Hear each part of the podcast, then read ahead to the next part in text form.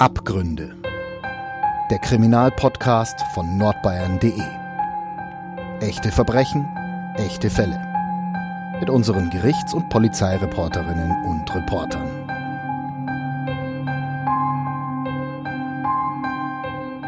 Herzlich willkommen bei Abgründe, dem True Crime Podcast von nordbayern.de. Mein Name ist Franziska Wagenknecht und wir haben uns ja alle noch nicht gehört, deswegen freue ich mich, euch nach der Sommerpause wieder begrüßen zu dürfen. Äh, und ich habe heute einen äh, ganz besonderen Partner bei mir und zwar den Robin Walter. Hallo Hi, Robin. Grüß dich.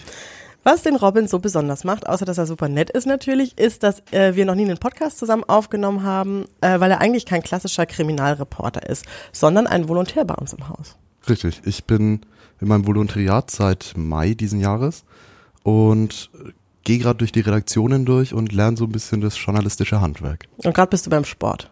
Genau, gerade bin ich beim Sport, das hat jetzt mit True Crime erstmal überhaupt nichts zu tun. Sagst du, erstmal nicht, ja. Aber tatsächlich war ich davor in Gunzenhausen in der Außenredaktion für drei Monate. Das gehört auch zu unserem Volontariat dazu, dass man da ein bisschen Erfahrung draußen sammelt und nicht nur hier im Haupthaus. Und in Gunzenhausen ähm, ist auch ein Kriminalfall passiert vor Ah, ja. einigen Jahren. Sehr interessant. Den hast du uns mitgebracht. Wie bist du denn auf den Fall gestoßen überhaupt?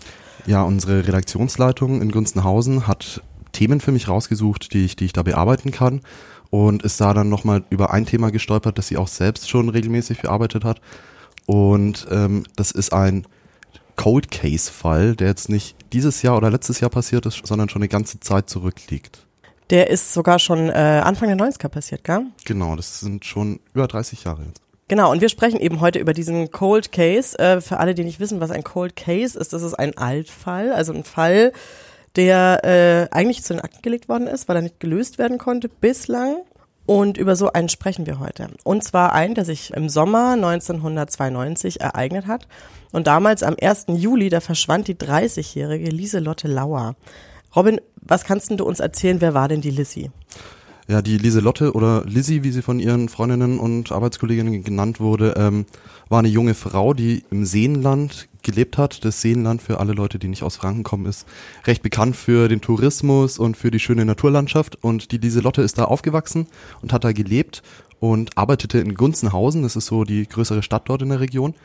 Und hat dort acht Jahre lang mit ihrem Freund zusammengelebt, ähm, bis sie sich irgendwann getrennt haben. Ganz kurz, bevor wir nochmal über die Lissy reden, erzähl mir doch nochmal was über Gunzenhausen, weil nicht alle, wir Franken, wir kennen natürlich Gunzenhausen, ist klar, aber nicht jeder weiß genau, was das ist. Wie kann ich mir Gunzenhausen so vorstellen? Gunzenhausen ist ein Kleinstädtchen, ähm, knapp unter 20.000 Einwohner, nicht sonderlich groß, aber recht beliebt äh, im Tourismus, hat eine wunderschöne Altstadt, liegt direkt an der Alpmühl und am Alpmühlsee.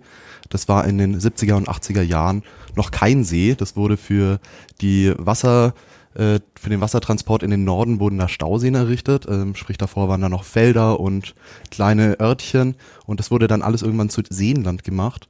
Und das ist ein bisschen abgeschnitten von, von, der, von der Außenwelt, weil die Bahnverbindungen nicht sonderlich gut sind.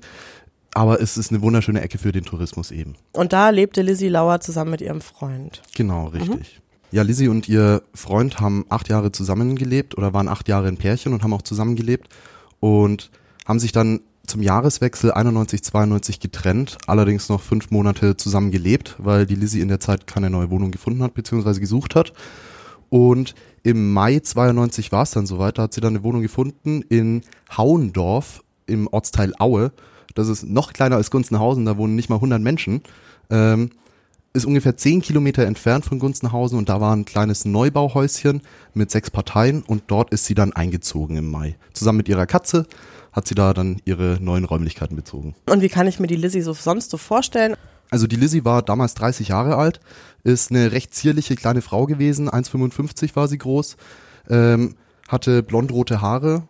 Ja, sie war relativ unscheinbar. Nach der Trennung ist sie aber dann aufgeblüht, haben ihre Freundinnen und Arbeitskolleginnen gesagt und ist mehr feiern gegangen, mehr auf Partys gegangen und hat da so ein bisschen neue Lebensenergie gezogen. Die Lizzie, die hatte auch schon mit 22 Jahren schon mal geheiratet und hatte auch ein Kind, ähm, einen Sohn, der ist aber beim Vater aufgewachsen und sie hatte auch relativ wenig Kontakt zu ihm. Das spielt dann später nochmal eine Rolle tatsächlich, ihr Sohn. Kannst du uns erzählen, was so in den 24 Stunden vor ihrem Verschwinden passiert ist? Ja, sie ist am 30. Juni ist sie von der Arbeit nach Hause gefahren von der Spätschicht. Sie hatte da noch mit ihren Kolleginnen einen Geburtstag auf der Arbeit gefeiert, nicht ihren eigenen, sondern von der Kollegin. Und ist heimgefahren, kam gegen 0.30 Uhr etwa zu Hause an. Wie gesagt, sie braucht mit dem Auto ungefähr 10 Minuten von ihrer Arbeitsstelle bis nach Hause. Um 0.30 Uhr etwa ist sie dann daheim angekommen. Das konnte eine Nachbarin bestätigen, die gehört hat, wie sie durchs Treppenhaus gegangen ist. Und eine andere Nachbarin auch bestätigen, dass ihr Auto da gerade in die Einfahrt reingefahren ist. Und zehn Minuten später hat sie scheinbar ihre Wohnung wieder verlassen.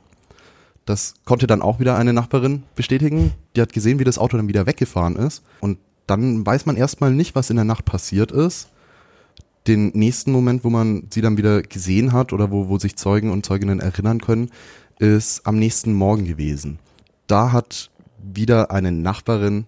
Sehr ja. aufmerksame Nachbarinnen hat die Lieselotte Lauer, muss man sagen. Praktisch in dem Fall.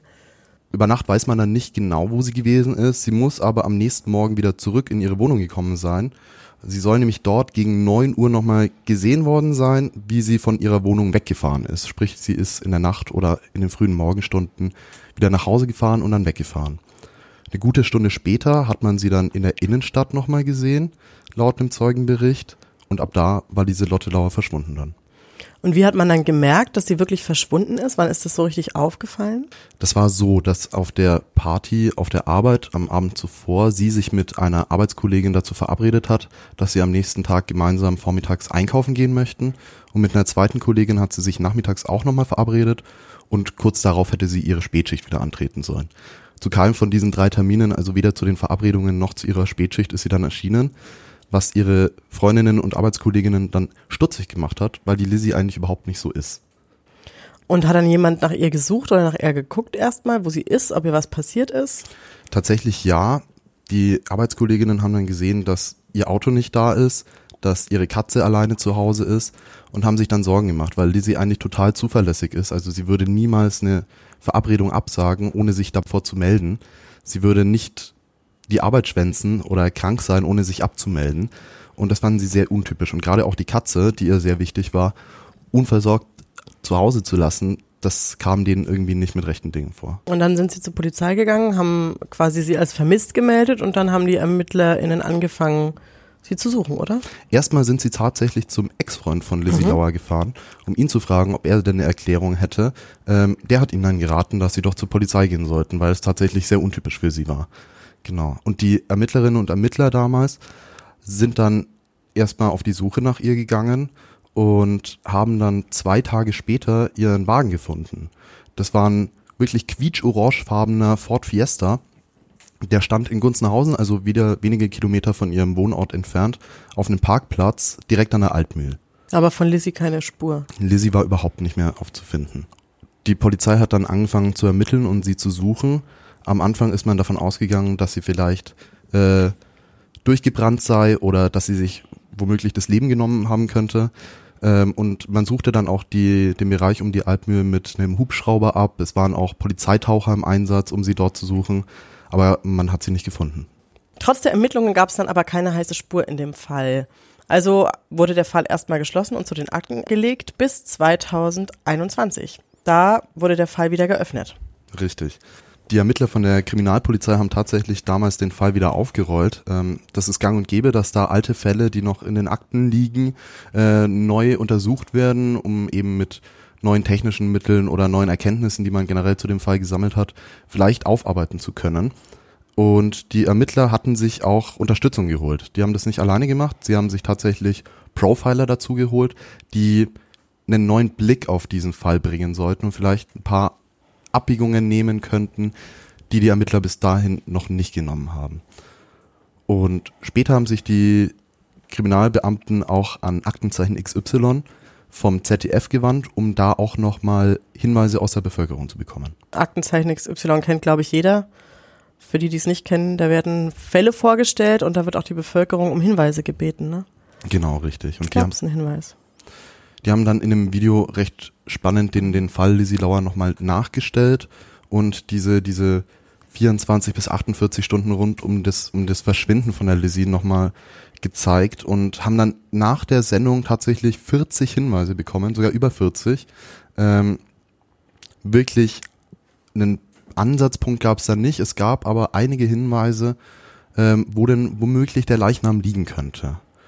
Und dem sind die dann nachgegangen. Und zwar auf eine relativ besondere Art sind die dem nachgekommen. Die haben was angewendet, was man eigentlich noch nicht so oft gemacht hat, oder? Genau, also man könnte ja meinen, man sucht dann irgendwie in einem Garten oder an einer, äh, an einer Sandgrube oder sowas, wo man, wo man vermutet, dass da eine Leiche vergraben sein könnte. Hier war es ein bisschen schwieriger, weil eben Hinweis kam, dass die Leiche womöglich unter der B14 auf dem Weg von Gunzenhausen nach Aha, das ist auch ein Ortsteil dort in der Ecke, äh, dass sie da vergraben sein könnte. Die Vermutung kam nämlich daher, dass in der Zeit, in der die Lizzie verschwunden ist, auch diese Bundesstraße gebaut wurde und da hätte es sich sehr ideal angeboten, einen, einen Leichnam dort irgendwie zu verstauen oder zu vergraben.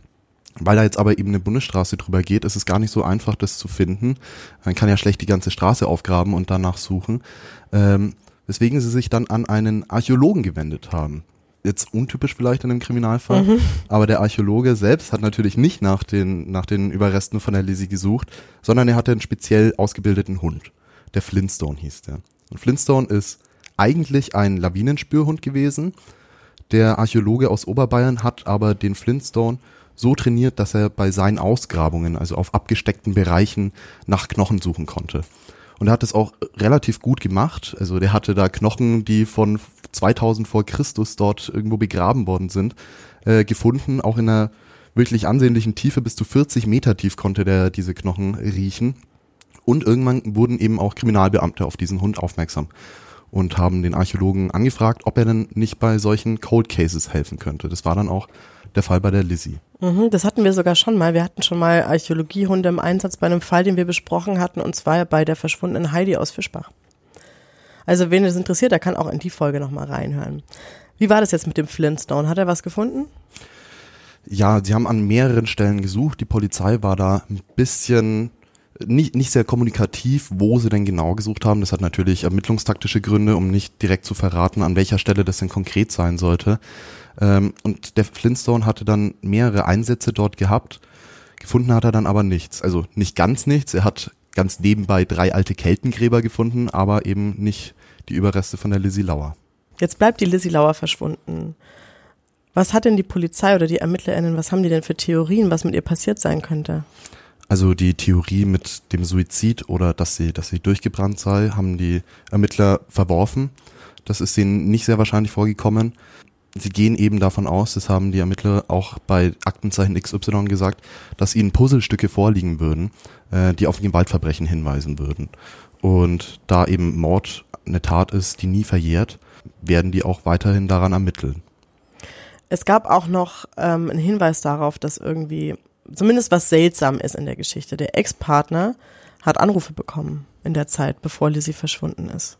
Ja, genau. Lizzies Ex-Partner hat zu dem Zeitpunkt von ihrem Verschwinden schon mit einer neuen Partnerin zusammengelebt und hat vor ihrem Verschwinden mysteriöse Anrufe bekommen, richtig. Da hat das Telefon abends geklingelt, er ist rangegangen oder seine Partnerin ist rangegangen und es hat sich auf der anderen Seite von der Leitung niemand gemeldet oder es kam nur ein stumpfes Atmen rüber.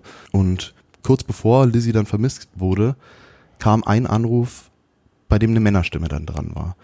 Und die Männerstimme hat zu ihm dann gesagt, dass er gerade Lizzie beobachte, wie sie von der Diskothek nach Hause käme, hätte einen neuen Mann dabei und dass er sich, also der Ex-Partner, sich gefälligst von ihr fernhalten zu hätte. Hat man irgendwie rausgefunden, wer diese Anrufe getätigt hat?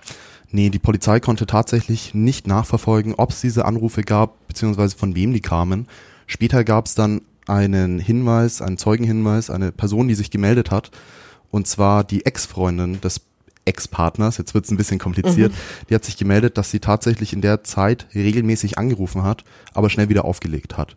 Man kann jetzt nicht wirklich sagen, ob dann irgendwann mal eine Männerstimme dran war, die ihn da bedroht hat oder nicht. Das, das kann man leider nicht sagen. Nein das Auto wurde ja gefunden, hast du vorhin erzählt. Es gab ursprünglich an dem Auto auch Spuren, die erstmal verfolgt worden sind. Was waren das für Spuren? Genau, das Auto war das nächste Indiz für die Ermittler. Ähm, als man das gefunden hatte, hat man festgestellt, dass auf dem Unterboden des Wagens Abschürfungen sind.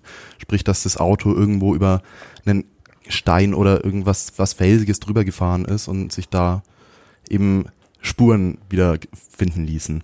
Ähm, deswegen ist man davon ausgegangen, dass Lizzie vielleicht in der Nacht ihres Verschwindens oder der, an dem Vormittag ihres Verschwindens nicht selbst gefahren ist, sondern womöglich entführt wurde und ihr Entführer über unwegsames Gelände gefahren ist oder Lizzie selbst irgendwo durch über über Feldwege und äh, steiniges Gelände gebrettert sei. Das haben die Ermittler dann aber auch relativ schnell wieder verworfen, weil es dafür einfach keine Anhaltspunkte gab. Das Auto war ein Gebrauchtauto und man konnte nicht wirklich garantiert sagen, dass das in diesem, in dieser Zeit geschehen ist, diese, diese Abschiffungen an dem Auto. Das wäre dann zu spekulativ gewesen für die Ermittler. Du hattest vorhin den Sohn erwähnt von Lizzie Lauer. Der kam später nochmal ins Spiel. An welcher Stelle denn?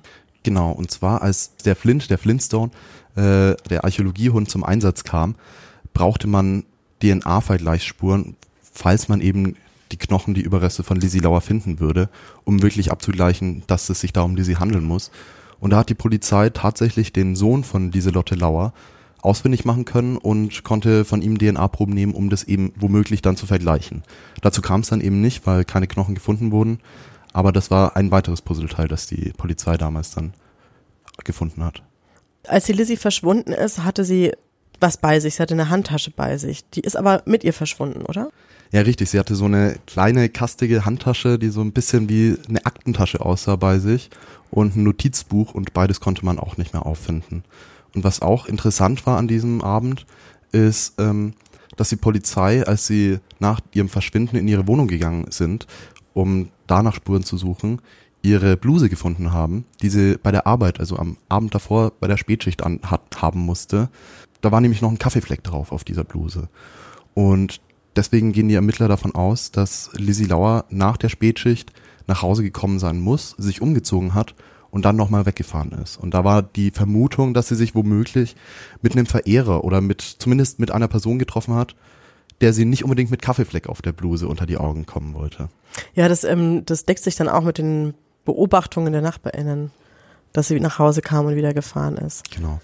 Die Polizei geht auch deswegen von einer Affäre aus, ähm, die heimlich geführt wurde, weil es vielleicht jemand von den Arbeitskollegen war, vielleicht jemand aus dem Bekanntenkreis, das nicht unbedingt öffentlich sein sollte und haben dann auch bei Aktenzeichen XY konkret nach dieser Person gesucht, dass sie sich bitte melden sollte. Die müsste ja nicht unbedingt was mit ihrem Verschwinden zu tun haben, könnte aber entscheidend sein, um diesen Fall aufzuklären. Da hat sich aber vermutlich niemand gemeldet bei der Polizei. Zumindest haben sie dies nicht öffentlich gemacht. Es gab noch einen ganz interessanten, ähm, recht neuen Hinweis, der bei der Polizei eingegangen ist. Was war denn das? Richtig, bei der Polizei hat sich nämlich ein Seher gemeldet, also eine Person, die von sich selbst behauptet, dass sie bei Kriminalfällen durch übernatürliche Kräfte helfen könnte. Und dieser Seher hat auch schon bereits bei anderen Fällen mitgewirkt, kann man so ungefähr sagen, äh, und konnte dort Orte von Leichnamen, Tatorte wiedergeben, mal besser, mal schlechter. Und im Fall Lizzie Lauer hat er sich auch bei der Kriminalpolizei gemeldet und gesagt, er wüsste, wo die Leiche liegt. Die Polizei hat sich dann natürlich angehört, was er zu sagen hat und er hat dann gesagt, dass die Leiche von Lizzie Lauer irgendwo hinter der polnischen Grenze in einem Gebiet sein soll, in einem Wohngebiet, in einem Garten und dort vergraben sein soll. Da hat die Polizei dann aber gesagt, das würde zu weit führen und solchen haltlosen Indizien kann man da nicht nachgehen und sind dem dann eben auch nicht weiter nachgegangen. Und wie geht's jetzt weiter mit dem Fall Lissy? Das ist eine gute Frage. Tatsächlich scheinen sich jetzt gerade die Spuren ein bisschen im Sand zu verlaufen. Ähm, Flintstone war wohl die große Hoffnung, dass da was gefunden wird, aber wenn der Hund nicht anschlägt, sein, sein Besitzer hat gesagt, zu 95 Prozent findet er auch was, wenn er dort irgendwas finden könnte, eben diese Keltengräber. Ähm, aber so wie es ausschaut, scheint Lizzie nicht in diesem Gebiet vergraben zu sein. Das heißt, dass der Fall Lieselotte Lauer wahrscheinlich weiterhin ein Cold Case bleiben wird.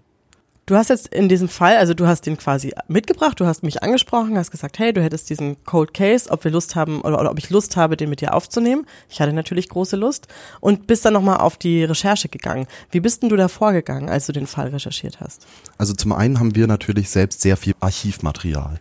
Ähm, der Altmühlbote, die Zeitung, die in Gunzenhausen vor Ort ist, oder auch die Nürnberger Nachrichten haben dann noch etliche Berichte aus der Zeit von Lizzie Lauers Verschwinden, beziehungsweise auch über die Zeit, die jetzt die, die Investigativarbeit der, der Polizei angeht, äh, über Flintstone und alles. Und da habe ich mich natürlich eingelesen und ich habe dann auch nochmal Kontakt zur Kriminalpolizei in Ansbach aufgenommen. Und wie ist es, wenn du als junger Journalist da anfragst bei der Polizei? Geben dir die da gerne Informationen? Kommen die auf dich zu? Ich glaube, die Polizisten und Polizistinnen sind natürlich sehr darauf bedacht, ihren Fall zu klären und müssen auch stark darauf achten, wie viel Informationen und welche Informationen sie preisgeben. Also dieses bekannte Täterwissen äh, ist nicht gut, wenn die Polizei da was preisgibt und eben ihre, ihre Ermittlungen damit durcheinander bringt. Äh, als ich jetzt mit der Polizei telefoniert habe, war es auch ein bisschen speziell.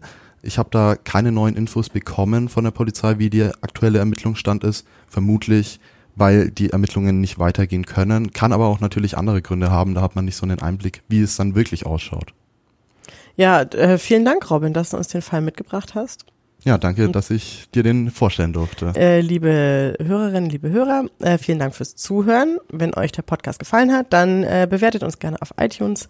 Äh, ihr wisst, wo ihr uns hören könnt, auf iTunes, Spotify, jedem Podcast-Player eurer Wahl. Und dann hören wir uns beim nächsten Mal. Tschüss. Ciao. Mehr bei uns im Netz auf nordbayern.de